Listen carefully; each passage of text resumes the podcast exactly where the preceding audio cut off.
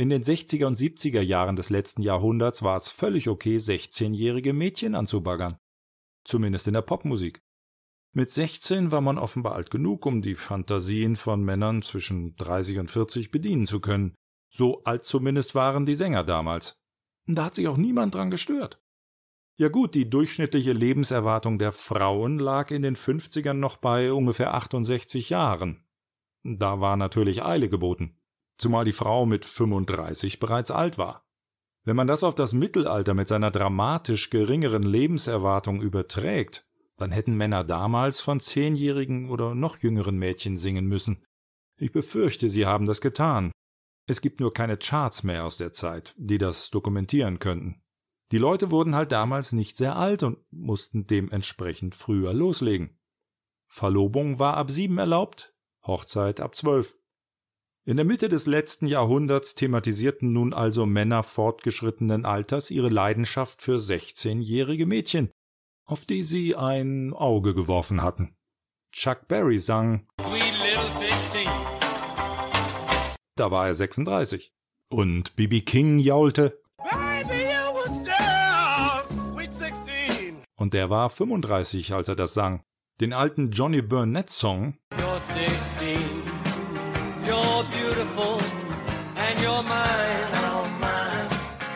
sang Ringo Starr mit 33. Na, im Mittelalter hätte der gesungen You're eleven. You're beautiful and you're mine, oh mine.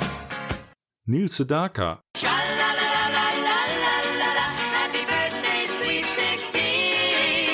Es geht dann weiter mit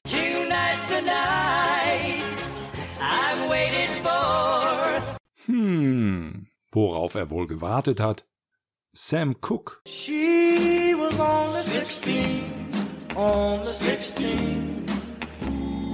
I loved her so. 16, 16, 16, die magische Zahl war 16. Dann noch ein letztes Aufflackern in den 80ern. Billy Idol sang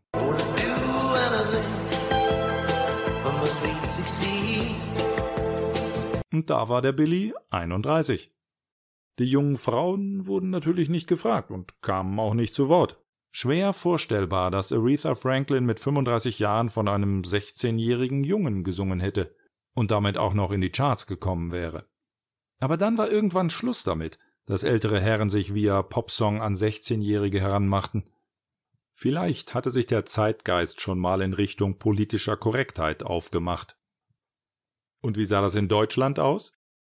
Das Anbaggern Minderjähriger via Schlager startet bei uns erst ein Jahr später als im angloamerikanischen Raum.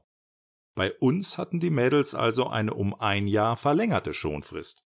Erst ab 17 waren sie in den Charts zum Abschuss freigegeben.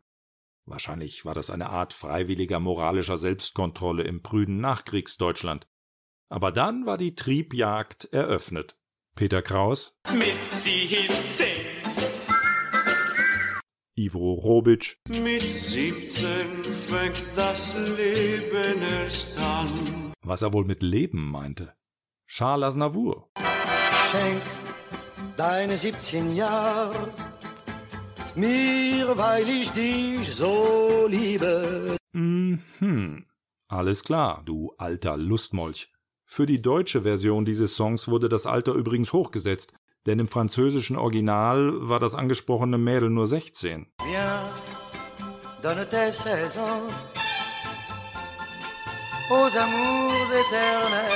Und bei der Veröffentlichung dieses Chansons war der gute Charles immerhin schon 39. Kein Problem. Aber Deutschland blieb stur bei 17. Beweise gefällig? Udo Jürgens,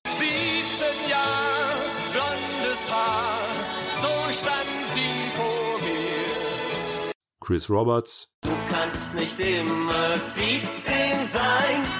Ein Comeback-Versuch von Bernd Klüver. Mit 17 Jahren fragt man nicht, warum, geht seinen eigenen Weg, schaut sich nicht um. Ja, man hört's raus. Da hatte Dieter Bohlen seine Finger im Spiel. 17. Soweit das Ohr reicht.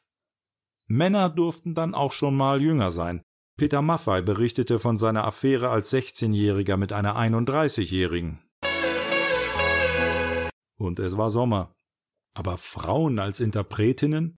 Fehlanzeige. Unvorstellbar, dass Frauen den Spieß mal umgedreht hätten.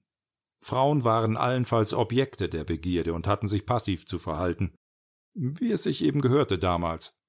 Ja klar, Peggy March sang Mit 17 hat man noch Träume. Aber das war natürlich ohne jeglichen sexuellen Impetus. Aber dann war da noch Dalida, als die Ausnahme, die die Regel bestätigt. Nur Dalida traut sich an einen 18-Jährigen heran. Er war gerade 18 Jahre, fast noch ein Kind mit weichem Haar, ein Mann zum Lieben. Ein Mann zum Lieben. Okay. Und immerhin war Dalida schon 40, als der Song rauskam. Na, wenn das keine Selbstermächtigung der Frau ist. Respekt. You